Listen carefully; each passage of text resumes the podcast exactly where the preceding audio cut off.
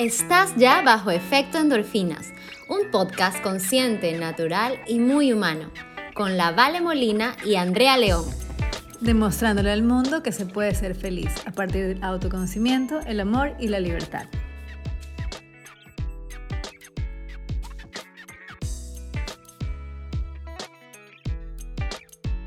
Hola, estamos nuevamente en un episodio que nos encantando desde el mismo momento que lo pensamos. ¿Cómo estás, Andrea? ¿Qué tal te está yendo? Muy bien, sabes que en serio este tema nos conecta muchísimo porque creo que tenemos un montón de eso. O sea, es, es como que ahí nos va atinando a quiénes somos un poquito. Sí, como característica eh, nuestra de vida, eh, lo hemos vivido en carne propia. Exacto. Así que están invitadísimas a este nuevo episodio de Efecto Endorfinas y el título es La importancia de la abeja negra en la familia y la sociedad. Sí, ¿por qué, ¿por qué es importante esta oveja negra y qué significa desde el ámbito eh, colectivo, cultural?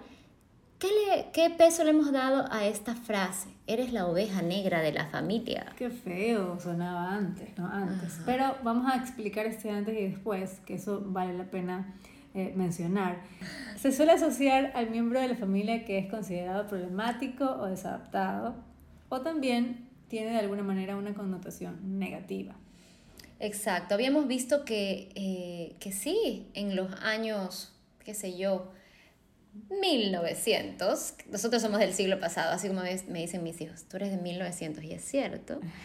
En, esta, en, esa, en el siglo pasado y en siglos anteriores, cuando eras considerado miembro de tu familia y desacatabas las normas de convivencia, eh, los eh, parámetros de, que te imponía tu familia básicamente, tú podrías ser hasta desheredado, ¿no? Te decían, hay una frase también que decían, eh, a este lo vamos a desheredar si se porta de una manera u otra, porque no podías simplemente agarrar y tener tu propio pensamiento diferente al que te estaba cultivando la familia. Claro, es que antes en realidad era como un horror desafiar a algún tipo de costumbre o algún tipo de, de creencia más todavía se tenía que ver con un tema religioso o algo que iba en contra de este círculo familiar que era como intocable, ¿no? Tú no podías decir yo pienso diferente o menos todavía decir a tu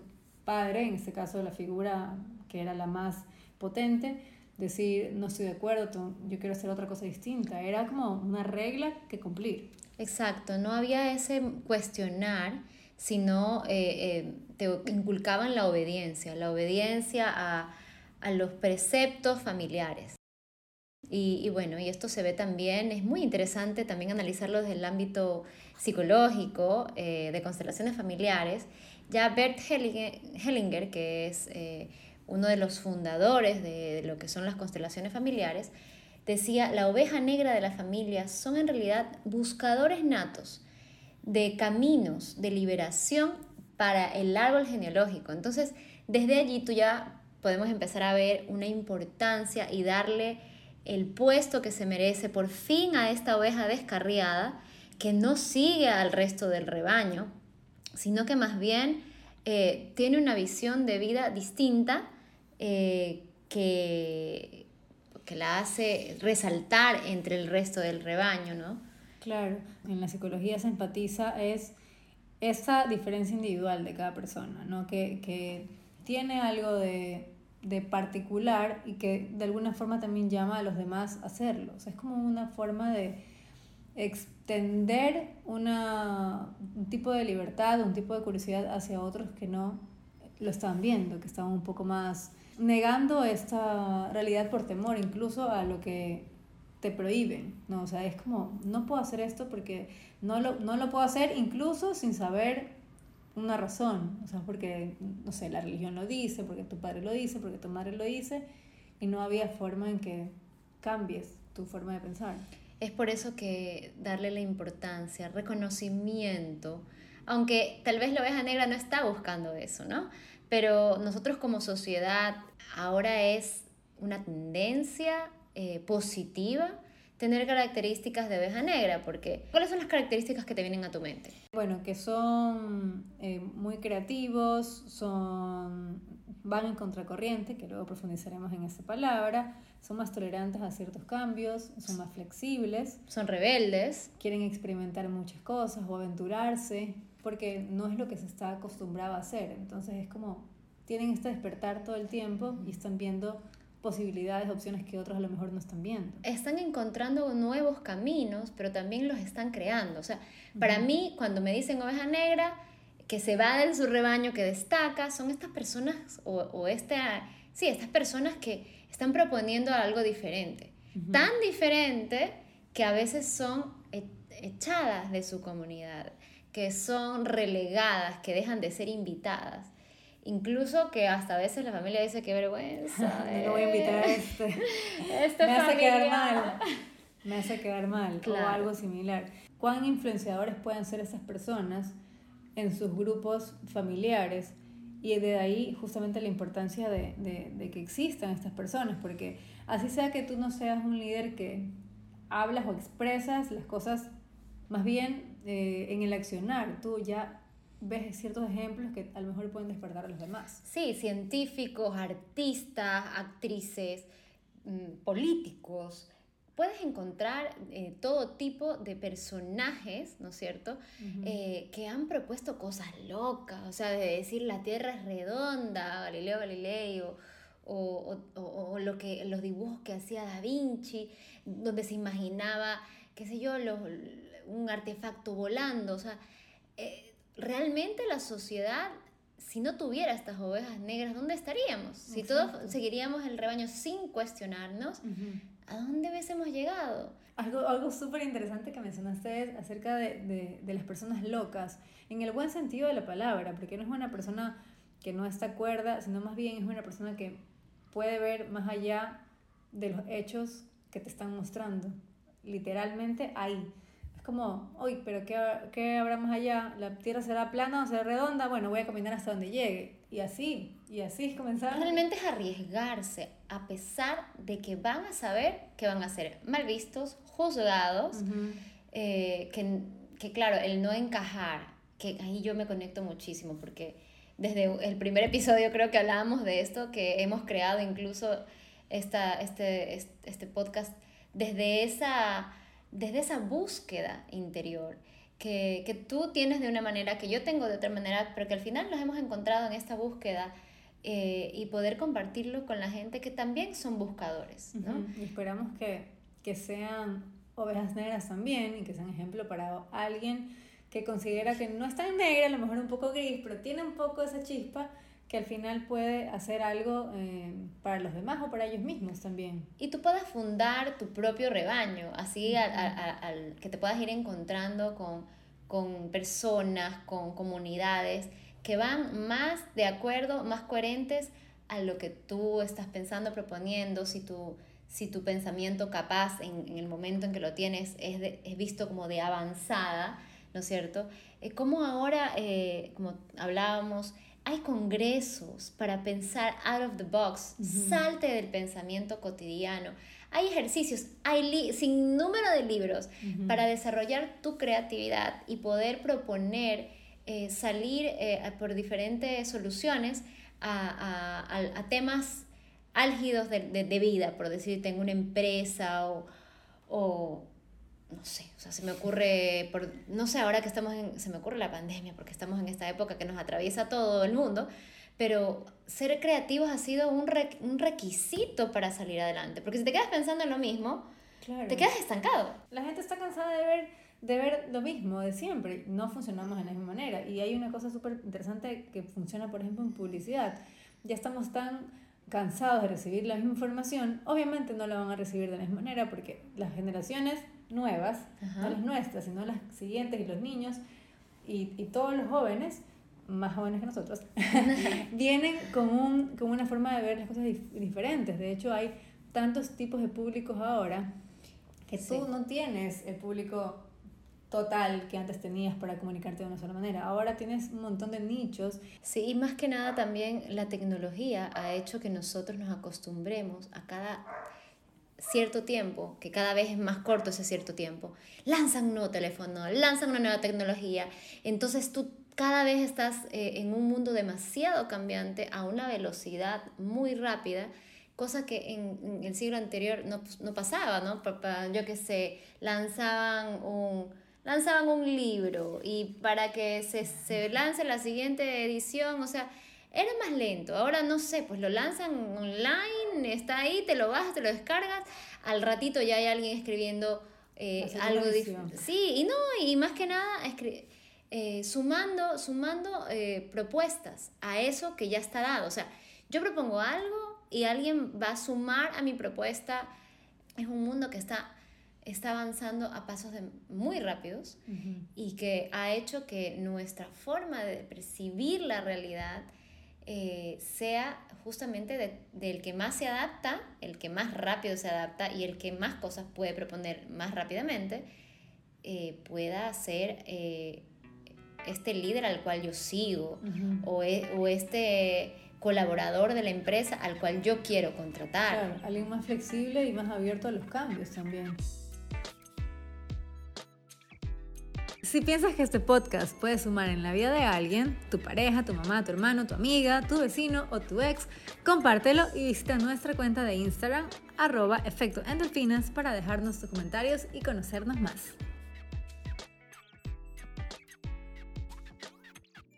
Así es la relación al inicio de esta oveja, que imagínate la oveja en un campo y bueno, esta oveja se pierde del grupo y lo más probable es que vaya a buscar otro grupo, pero no un grupo igual al anterior, seguramente un grupo que tenga un poco más de, de, cosas, exacto, cosas afines a, a, a este, este, estilo de vida o a sus ideas o sus percepciones o a su parte experimental. Eh, eh, va a encontrar un lugar, si bien no quiere encajar, pero sí quiere que alguien más participe de lo que está haciendo, porque no vivimos en una sociedad solos, entonces, sí o sí hay que participar en, en, grupo. Y hay una cosa interesante que, que la mencionamos también antes de, de hacer la grabación, es cómo hacer que esta oveja negra, que es de alguna manera influyente para los demás, no se quede solamente en ir en contra o ser rebelde, sino que también lleve a la acción a los demás. Entonces, ¿en qué momento tú, vale, piensas que esta persona puede dejar a lo mejor de ser oveja negra para ser un peso más, un crítico, más, no lo sé. ¿Cómo, ¿Cómo, lo ves Entiendo tu postura de que sí, a veces nos podemos encajar o enganchar en solo ir en contra de. Eh, y yo te decía que, que lo, lo, negativo que yo podría ver ahorita en alguien que es considerado oveja negra de la familia es que se vea como, ay, otra vez, este sale con su su, es, como es Contreras, este es Contreras, porque todo quiere en contra y se queja y se queja. Entonces tú puedes ser visto también así y no influir en nada porque no estás proponiendo nada. O sea, ¿en qué, en, ¿desde dónde estás eh, parado? ¿Desde dónde estás proponiendo? Si estás proponiendo solo desde la queja o desde el voy en contra de todo, o si soy aquel que lleva la luz a mi familia, muestra un nuevo camino y guía al rebaño hacia un cambio generacional, hacia un cambio de vida, puede ser un cambio, los cambios yo creo que siempre son de alguna manera positivos, ¿no es cierto? Entonces, es este, eh, esta persona necesaria en el clan que te lleva a un upgrade, a vamos, vamos hacia algo mejor. Entonces, eh, todo depende desde donde tú lo veas. Claro, esa construcción que genera, ¿no? Que cuánto está aportando para que todos los demás también funcionen en ese, en ese mismo camino. Entonces ahí sí es el, el, el, influenciador, el influencer positivo en su sociedad y en su familia, porque está enseñándote un nuevo camino. y, y, bueno, eso es como que la tendencia también. No todos los nuevos caminos serán eh, positivos o pero por último, mira, estamos viendo posibilidades. Exacto. Creo que en este tiempo eh, lo que más se vio, o al menos en lo que yo pude percibir, es la gente se abrió un poco más a ver posibilidades. Porque antes estaba muy estructurado y todo estaba dado por, por hecho. todo era, ok, le doy por sentado que yo voy a tener mi trabajo de aquí hasta los 60 años. Y de pronto la empresa se fue a quiebra y se quedó sin trabajo. Entonces, ¿y ahora qué hago? Si yo siempre fui una oveja blanca en la familia o en la oficina y a lo mejor hay un despertar ahí también de algunos que, que no se atrevieron a lo mejor a ser una oveja negra. Esa palabra me gusta mucho, el despertar, porque sí, es eso, es estoy cómodo en un rebaño que me mantiene ahí bien calientito, bien rico, pero me voy a incomodar y los voy a incomodar a todos. Entonces sí, y, los progresos de la sociedad se dan con, con estos personajes. Yo me considero una, una de esas personajes que a veces me quedan viendo raro y la familia me dice, oye, ¿por qué? ¿Por qué? ¿Por qué? Mi abuelo, me acuerdo que mi abuelo, que ya en paz descanse, eh, él me decía, Valeria, pero ¿por qué estudia tanto? Si igual se va a casar. Y para mí eso era una cuestión, Dios mío, ¿qué me está diciendo este abuelo? Yo lo creía mucho, pero no sabía cómo explicarle, a ver, a ver, a ver, un ratito. este, esta mujer que usted ve aquí se va a formar porque es una mujer independiente, porque es una mujer que propone, porque voy a hacer montones de cosas que se me ocurran y todo lo que yo quiera. Claro. Sí, entonces bueno, eso, eso creo que que es algo que, que, son herramientas que ahora los seres humanos necesitan acceder a, o sea, tener tu herramienta de, de, a ratos recordar que todos podemos ser esa oveja negra en ciertos momentos. Sabes que justo que mencionas tu, tu, experiencia, me vino a la mente eh, algo muy cercano que me sucedió en, en, en, una reunión familiar donde decían, bueno, eh, ya tienes 34 años, y en qué momento vas a tener hijos. Y toda la noche estuvieron incitándome, incitando yo, no, no, no es momento, ni siquiera estoy pensando en eso, porque yo sé que tengo un montón de cosas más en mi mente que quiero hacer de forma totalmente independiente. Y ya eso es una contra para, toda para toda la familia, porque pretenden que toda la estructura se forje como debería ser, entre comillas, hablando. Entonces... El deber ser, que eh, justo hablaba igual en esta semana con una pacientita, eh, yo soy psicóloga aparte, entonces eh, yo le decía, mira, hay un psicólogo que hablaba de este tema que se, llama, que se llamaba Fritz Perls, y él, él era mucho de acción, de tratarte a través de la acción, más que de la palabra pero él hablaba del, del eso, del deber, deber, ser. Y tenía una frase para eso que era como el debeísmo, de, debeísmo, el debeísmo le decía. El debeísmo. Eh, que esa cuestión que nos hemos inventado, porque es un invento, que tenemos que hacer así las cosas porque la gente espera eso de nosotros, la gente, la gente no te vive la vida. Exacto. ¿no? Hay una cosa interesante que en algún momento leí, no recuerdo dónde lo vi, pero que me quedó muy enganchado, que, que dice, eh, una persona, o sea, tú mismo, debe hacer, debe hacer lo que quiere hacer, no lo que tiene que hacer. Porque para muchas personas el tener que hacer es algo ya estructurado, pero si tú quieres, puede ser cualquier cosa, puede ser cualquier cosa. Entonces me enganchó mucho eso de que es una decisión que tú quieras tomar más allá de lo que la socialmente este, este dicho o deba de ser, en teoría, ¿no? El debeísmo. El debeísmo. Bueno, yo les quiero contar, además que eh, la, va a seguir esta conversación, pero tenemos un invitado especialísimo. Este invitado me, me causa mucha alegría que, que, esté aquí en el programa y le vamos a hacer una entrevista eh, para que nos cuente cómo así, cómo, cómo él se percibió oveja negra y, y, bueno, que nos cuente su experiencia. Él es un actor muy reconocido aquí en Ecuador y a nivel mundial también. Así que vamos a presentarlo. Darle la bienvenida a Andrés Crespo. El tema que vamos a tratar es sobre la oveja negra de la familia y cómo este personaje o este arquetipo, si es que fuese un arquetipo, es importante porque usualmente tenía una mirada, teníamos una mirada negativa de la oveja negra y al ser tú un artista, yo pienso que los artistas usualmente causan eso en las familias. No sé por qué tengo esa, sensación. Y quiero que me cuentes desde tu perspectiva si a ti te, pues, te sentiste de alguna manera etiquetado en tu vida como una oveja negra. Y si algún rato tú fuiste excluido de tu familia por eso. Yo creo que caí, digamos, en, en ese, en, en, ese estereotipo, quizás desde los 14 más o menos hasta los, hasta los 19, 20 años. Pero lo que pasó en ese momento es que mi hermano, que era seis años menor que yo, tomó ese puesto de una manera absolutamente radical.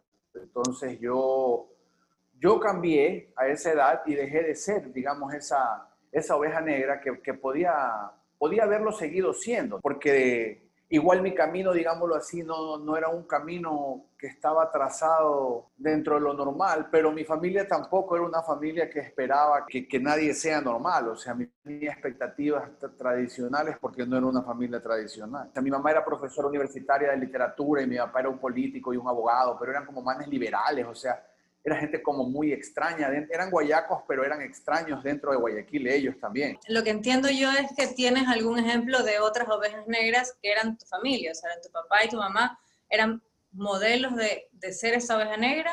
Hasta cierto punto sí, definitivamente sí. Mi mamá era considerada muy extraña dentro de, de, dentro de sus amigas y dentro de su gente porque era como una mujer intelectual, pues lo cual en los 70s y en los 80s era inconcebible, pues en Guayaquil, o sea, no, era muy extraño. Supongo que hasta ahora hay un chance, ya menos, porque bueno, ya, ya sí, sí ha cambiado, pero hasta ahora dentro de ciertas familias y dentro de ciertas clases sociales muy específicas también es extraño, ¿no? Porque la sociedad guayaquileña es así, ¿no? Tiene como un, un ámbito muy retrógrada dentro de sus clases muy altas, dentro de sus clases medias, dentro de sus clases pobres, ya depende de la cultura de cada familia. Es como, como que somos conservadores, pero no sé, nos apegamos de alguna manera, me, incluyo porque seguramente en yo me he considerado también oveja negra por ese caso, porque no encajo, pero de alguna manera también a veces me engancho en un pensamiento que, que va, va, con la corriente y cuando me doy cuenta me, me espanto eh, y, eso es lo que yo creo que eh, a veces estamos en una normalidad o en una normosis que es como una normalidad enferma. Eh, entonces esa, esa oveja negra o ese transgresor o ese extraño, como tú bien lo, le pusiste palabras, dijiste, ella era extraña, yo ah, también era un extraño. Esa extrañez hacia la cultura de uno o hacia un tipo de pensamiento también ah, eh, es, estás ahí para liberar algo. Entonces, tanto en la familia como en, en la sociedad en que has nacido, ¿no? Eh, no sé, entonces desde tu madre, tú ya tienes ahí la semilla de madre y tu padre. Sí, o sea, mi mamá, mi mamá era una feminista furiosa que me crió, me crió a mí dentro de una corriente feminista, más bien en, en un tema de, de derechos y de igualdades exteriores quizás no tanto en lo emocional. Mi vida emocional con las mujeres no ha tenido mucho de, de todo. O sea, sí, muy fuera. Ella, mi papá era un abogado y era como un man así, muy pegado a su propia persona y a su propia filosofía de una manera muy salvaje. Sí, también era muy único en ese sentido, diría yo. No eran personas normales que se ajustaban a la norma bajo ningún concepto. Una pregunta, tú dijiste eso de tu mamá era extraña, tu papá era extraño pero no tiene una connotación negativa o cómo, cómo, lo, cómo lo ves? O sea, esa extrañeza te parecería que estaba bien o que estaba mal. Pero es que yo, yo toda mi vida he vivido al margen, pues yo no, yo no conozco lo que es la normalidad, yo nunca he estado rodeado ni tengo amigos de gente normal, yo no ruedo con nadie que se ajuste a lo que es un Guayaquil tradicional, con nadie, o sea, es, Claro. Eh, y me fascina la gente normal, o sea, me gusta a veces conversar con los manes y me tomo un trago con una persona que, que vive muy, muy apegada y, me da fascinación. Yo digo, qué, qué raro estos manes, o sea, ¿cómo pueden andar pensando estas pendejadas, no? claro. Pero, sí. Pero tú también los etiquetas y los clasificas, la gente normal. Claro. ¿no? Sí, claro, sí, también.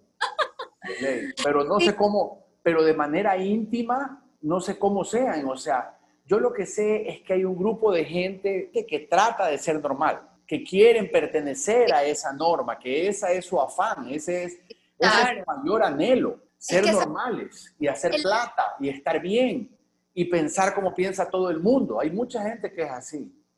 Sabes que el ser humano eh, tiene como esta parte innata de querer pertenecer. De hecho, es como desde que nacemos, lo primero que, que, somos seres relacionales, que queremos ser parte de, o sea, esto es parte de nuestra genética, ¿no? La cosa es parte de qué parte quieres ser, ¿no? Eh, tener esa conciencia de, de, cuestionarte, que es lo que tú has mencionado, ¿no? Quiero ser parte de, de, una, de una familia o de una sociedad que sigue unas tradiciones que realmente van en contra de, de lo que yo soy, de lo que yo pienso, de lo que podríamos llegar a ser. Y, en ese sentido es que nosotros queremos rescatar y me parece lindo lo que tú dices, que, eh, que tú, tú, no vienes de una familia normal y que tus amigos no son normales. Y me parece encantador porque es que esas son las personas que nos llevan hacia un upgrade, digo yo, como que nos mejoran de alguna manera o nos, nos dan esa luz de, de, cuestionarnos, ah, lo que venimos haciendo no era lo, lo, lo, lo que nos hace bien o, o, hay otras maneras de hacerlo. Me dan la posibilidad de estas personas de, o por último, me peleo con esa gente, ya con los raros, ¿no es cierto? Pero al menos estoy mirando una posibilidad diferente, como, como sociedades, como... Entonces, eh, bueno, es, esta, esta parte es fascinante. Pero yo, yo soy igual intensamente sociable. Tengo clarísimo que necesito profundamente la aceptación de, de mi grupo de, anormales. Yo no soy ni un solitario bajo ningún concepto. Yo simplemente necesito la, la aprobación incluso de, de cierto grupo de personas. Claro, ¿y qué haces tú, por ejemplo? ¿Quieres contagiar a otras personas estos normales que tú dices? ¿Los quieres contagiar hacia algo más raro, algo más loco, algo más diferente, más creativo? ¿O no, o no los invitas a, o cómo crees que influyes en, en otras personas? Sí, lo más importante del mundo para mí es lo que acabas de decir. O sea, tener influencia es para mí como el fruto más elevado de, de, de, de un, artista. Y, y, es como una influencia eh, muy personal, o sea, es como muy de, tu cuerpo, como tratar de influir desde tu cuerpo y de tu mente, digamos, a, a la gente. Es medio raro, es una contradicción muy bella, eh, porque a la vez es como tratar de ser uno mismo y no cambiar en ningún grado, porque no puedes hacerlo ni quieres y tienes una filosofía y una idea, y cómo influyes de esa manera en la gente. Si es que influyes, y si yo quisiera hacer unas películas en Guayaquil y yo me pongo a pensar, de ley esto está increíble y va, a ir a verlo full gente, pero puedo estar totalmente equivocado y a la vez no me podría importar menos. O sea, yo no voy a cambiar lo que me está gustando y me parece increíble porque si no pretendería yo mismo, pues, o sea, yo, yo vendo lo que yo creo y lo que yo soy nomás. Y, espero, y claro, y espero que salga bien, pero si no sale no me importa. O sea, si cinco personas se me acercan a darme la mano y decirme, ¿qué después esa película? Eso es increíble. Cuando yo hacía cortometrajes me pasaba eso. Yo, bueno, en esa época no creía que le iban a gustar a todo el mundo verdaderamente, pero en esa época los hacía y así venían tres manes y me decían, brother, esa nota que estás haciendo, yo sí la entendí, va por aquí, va por allá. Yo decía, chuta, Dios mío, con que, con que uno haya seducido a uno, estoy contento. Y eso, eso es un efecto multiplicador también. Es decir, que tú has sido en tu vida fiel a ti mismo. ¿Crees eso? Yo siento eso profundamente, eh, quizás con una excepción política. En algún momento, sí, ahora último hice algo por plata, político, pero no fue tan político verdaderamente. No tomé una actitud partidista pero hice publicidad para una institución pública del Estado, pero lo hice por plata, porque, porque no tenía plata y cobré muchísima plata por hacer nada, pero aprendí muchísimo de eso. O sea, para mí ha sido un tema conmovedor, íntimo, muy duro. O sea, se ha sido duro de, de manejar, pero finalmente conversando con gente cercana a mí, rechacé una segunda propuesta que iba a ser peor todavía, porque de ahí yo siempre he tenido una postura política de la cual me siento muy tranquilo, porque siempre he admitido mis errores políticos, artísticamente absolutamente impecable conmigo mismo y eso será una felicidad eterna. ¿Cómo tú como oveja negra, qué es lo que estás compartiendo hacia los demás o qué, qué es lo que quieres eh, que los demás reciban de ti? Es un mensaje de identidad verdaderamente es una línea de identidad, es una búsqueda de identidad propia, de identidad personal, de valor, de valor y de transparencia. Ahorita voy a hacer un TED Talk para gente de Quito, de la Floresta, y hemos trabajado en ese tema, o sea, ese es el tema que estamos tratando. Este esfuerzo constante de ser cada vez más nosotros mismos, de buscarnos a nosotros mismos, de entendernos para poder cambiar. Esa es como la idea fundamental. Es como si tú no te entiendes a ti mismo y no te dices a ti mismo en tu cara quién eres, nunca vas a hacer nada interesante porque no, no, no sabes, eres una mentira, pues. O eres agua tibia, si muerdes, es como una cosa ahí medio pendeja. y dentro de todas las características que, que componen a Andrés, eh, tendrás tu lado también luminoso y tu lado sombrío. Como dices, a veces puedes resbalar por dinero, ¿no? Pero le sacas provecho a, esa situación y, y, lo expones, que eso es eh, bastante de humildad, digamos, me parece que todos caemos en eso, ¿no? En algún punto, pero reconocerlo también habla, habla de ti, o sea, habla de ti y, de lo que estás haciendo. Es que, claro, yo no, no tengo como una agenda ulterior que manejar, ¿sí me explico? Mi agenda es transparente, o sea, no, yo no cuento mis proyectos, yo no cuento muchas cosas que pienso, yo tengo una estrategia oculta. El resultado final está a la vista. O sea, al final si te funciona la estrategia, dale. Sí, qué tostada, ¿cómo se les ocurrió? Verdaderamente, esto de la, oveja, de la oveja negra ha tenido una profundidad un poco más espesa de lo que yo esperaba. qué tostado. Parece mentira, ¿no? Sí, pero es así, es así. Esa palabra normal es bien raro, utilizarla es bien extraño. Normal es una palabra estadística nomás, es una, es una estadística. A veces yo, yo tengo con, yo me, yo, yo, yo me río y, o, o, o, hago relajo para conversar con la gente y yo digo, no, no, no quiero ser normal, o sea, no, o sea, ser de esta forma o ser de esta otra forma, no digas que es normal, porque no es normal y es bueno que no sea normal. Exacto. Sí, muerde, claro, no, no, y es bacán que no lo sea. Por ejemplo, por darte un ejemplo, la, la, imagen tradicional de un, de un travesti, por decirte algo, si muerdes, para mí era increíble porque no era normal, o sea, eso es lo bacán, que es una persona que está transgrediendo los límites del género y llegando a ser esta, esta exposición, ¿no? Salvaje de una sexualidad extraña y turbia, y eso la gente lo asusta, dice, uy, Dios mío, mire esa huevada. Claro.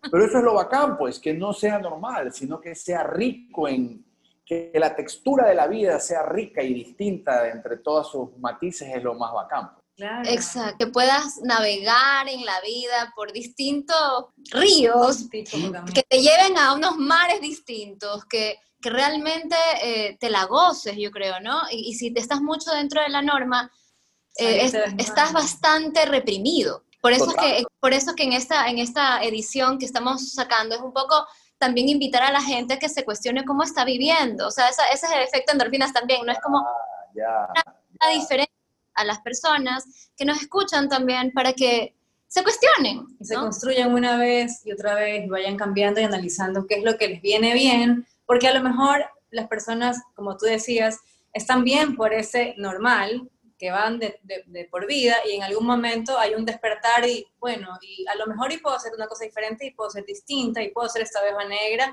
que a lo mejor lo tengo guardado y nunca lo he podido sacar. Eso está increíble. Mira que suena un poco tostado lo que te voy a decir, pero a mí incluso me pasa como, como un tema racial. O sea, yo a veces le decía a mis amigos, estoy harto, loco, de estar rodeado de semiblancos guayaquileños, ¿sí muerde? O sea, yo no puedo ver a esta gente blanca todo el día, o sea, por Dios, necesito ver ah, unos, unos, asiáticos, o sea, una... Yo sí tengo amigos, amigos negros, pero no los veo a veces muy seguido, pero para mí es como que el, color de, de, otras razas es importante. Mira cómo los guayaquileños nos relacionamos mucho entre nosotros, ¿no? Entre estos criollos, que es lo que somos a la larga, no se muerde, ¿no? Ah, una, una, nación, una nación de trigueños, de alguna manera, ¿no?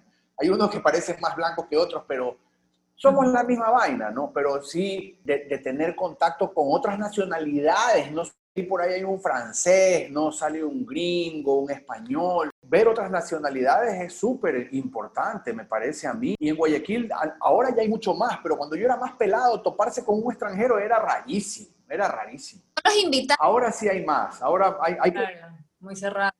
La ciudad misma no los invitaba, no nos ponían en, como sitio turístico antes, ¿no? Pero es que Guayaquil sigue siendo un lugar bastante inhóspito, una ciudad para ir a vacilar y por la gente, por cómo es la gente. Por el encebollado.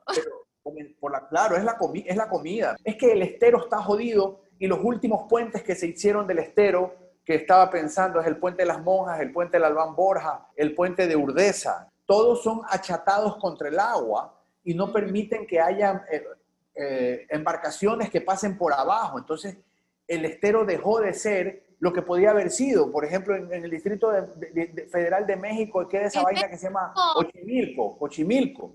Tú te vas por Ochimilco chupando, vacilando, comiendo. Es increíble, ¿sí o no? Increíble. Y eso podría ser el estero y no lo es. Entonces, sí me explico, ya desde ahí nosotros nos vamos cerrando, pero bueno, hay proyectos y hay gente tratando de, cambiar eso. Y también tenemos personajes como tú que nos están invitando a, hacer cosas distintas y a nivel artístico y a nivel personal de buscar otras cosas, conocernos. Hay mucha gente que está haciendo cosas similares a lo que estamos haciendo nosotros, es despertar en los demás, así como tú, para generar una cosa diferente, un, un, entorno distinto, no solo en la ciudad, sino a, todos los lugares donde nosotros vayamos. Lo lindo es que también ahora las comunicaciones nos permiten llegar a cualquier rincón del mundo, pues ya no estamos supeditados a que estamos dentro de una banda de radio, sino que estamos ahí en cualquier lugar. Súper loco, yo me fui a Guayaquil cinco años, acabo de regresar y a tres cuadras de mi casa queda la molienda, ¿sí, Y para mí es como, ¿qué es este lugar tan extraño? ¿Sí,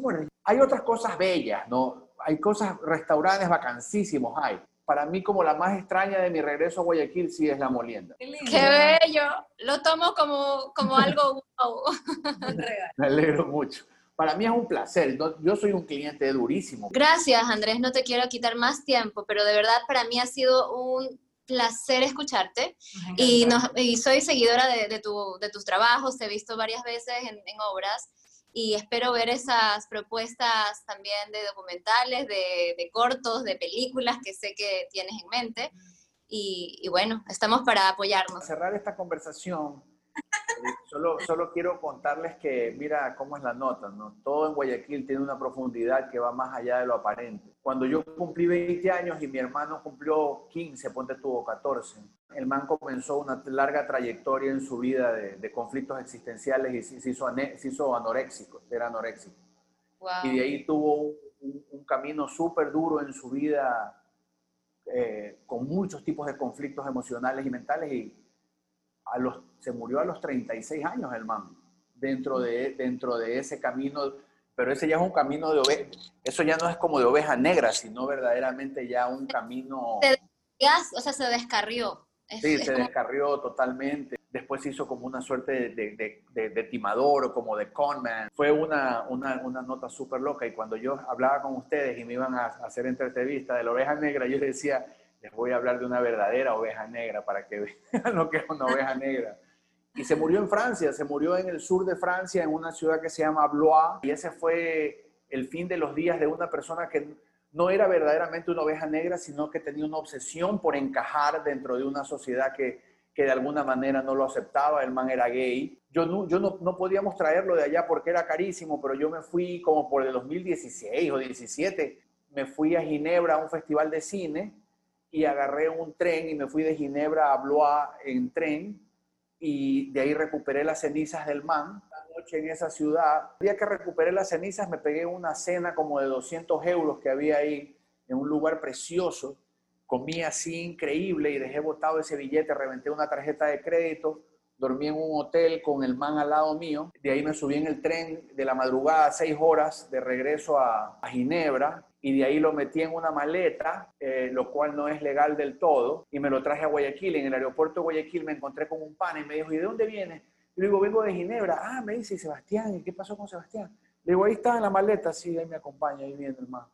Entonces el man como que dice, ah, ya, ahí está el man. Sí, le digo, ahí está el man. Y después de un tiempo ya regamos las cenizas del man. Y esa es la historia de la, de la otra oveja negra. Pero mira que, que tú traes eh, eh, un aspecto bastante o sea, íntimo, y hiciste un camino con tu hermano. Fuiste quien le dio, tú le diste esa aceptación final, digamos, le diste su puesto y, es lindo que nos comparta, porque es... Y reconocer que también a veces ese camino de ser súper rebelde o no encajar te puede llevar a ir en contra de tu vida. Y, y ahí es cuando ya eh, ese pa- pasas el límite. O sea, es un poco también ese respetarte que tú hablaste al inicio, yo me respeto y soy fiel a mí, pero también reconocer que somos seres que buscamos igual aceptación, así sea en nuestros grupos de ovejas negras. Claro ¿sí? que sí. Porque al final del día eh, nos cuesta, nos cuesta mucho a los seres humanos llevar esa vida. Tienes que ser, yo creo que un, así un iluminado para ser realmente un ermitaño de esos sabios que ya se van solos por la vida. Entonces, y, y bueno, Tienes que saber vacilar, tienes que saber vacilar. Que saber Es una cuestión de filosofía criolla, de, de inteligencia, de, de saber cómo moverse en la vida. Es súper importante eso. Hay mucha gente que está sola, gente que está jodida, gente que siente que no encaja y tienen que aprender a reírse de sí mismos y a saber vacilar y a saber pelear, ¿no? O sea, esta nota es, una, es eso, es, un- es una lucha y, y- y hay que saber fluir, ¿no? Eso como decía Bruce Lee, ¿no? Tienes que ser como el agua, tienes que ser como el agua. Eres de la forma en la cual estás. Sí, Sí. tienes que saber cambiar. La mutabilidad del- de, la persona es importantísima. Si no te quedas ahí encerrado en un concepto. Y eso exactamente es la normalidad, ¿no? Ese, ese cierre. Lo que hay que hacer es ser es como fluido, más bien. Yo lo que me quedaría es, siendo yo identificándome como oveja negra, tú también, Andrés y Valeria, también creo que seríamos, eh, podríamos ser abiertos hacia esas extrañezas que vemos, hacia otras ovejas negras también, para que no se sientan desencajadas y más bien motivar a que, que surjan más y que estén obviamente desarrollando lo que quieran desarrollar desde su locura, porque esta es una palabra que no hemos topado, pero es una locura sana, es una locura que a veces es súper necesaria. Motivemos nosotros en nuestra locura de ovejas negras hacia otros para que también se conviertan en esas ovejas negras y que vayan por un camino descubriéndose de manera fiel, como tú lo dijiste. busque su rebaño o, en todo caso, a. Pues este no, puedes también ser tú el que el que muestras el camino, un, Sí. uno- un camino distinto Sí. y, y sepas vacilar, como dices tú. Exacto. Vacila tu vaina. Me quedo con esa frase. Vacila tu Aprende a vacilar. Vacancísimo. Esa es. Vacancísimo.